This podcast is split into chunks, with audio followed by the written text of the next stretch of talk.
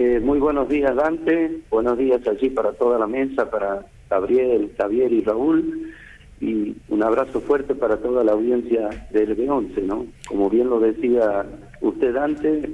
estamos participando aquí en la ciudad de San Fernando del Valle de Catamarca de una nueva reunión, esta región Atacalar, como usted bien lo decía, y tratando un tema que es de importancia suprema, yo diría, ¿no? Como buscar, en este caso, la salida al Pacífico a través este, del, del corredor este, por el paso de San Francisco y una, un tema que hoy está ya en la agenda y que forma parte precisamente de una de las políticas del Estado que tiene el gobierno de la Nación Argentina y la presencia del ministro del Interior, el compañero eh, Guado de Pedro, este, que nos está acompañando, está demostrando ello, ¿no?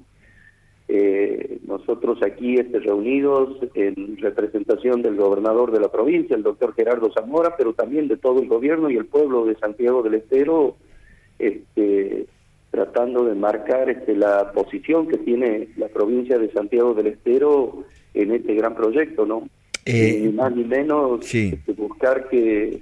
que en definitiva el Pacífico sea el lugar por donde los productos o la producción que tiene Santiago del Estero, pero también la que tienen las otras provincias de este norte argentino tan rico, con tanta potencialidad, sumado a la producción de Catamarca, Entre Ríos y la propia Santa Fe, que participan de esta de este, de este foro de, eh, regional, este, sin lugar a dudas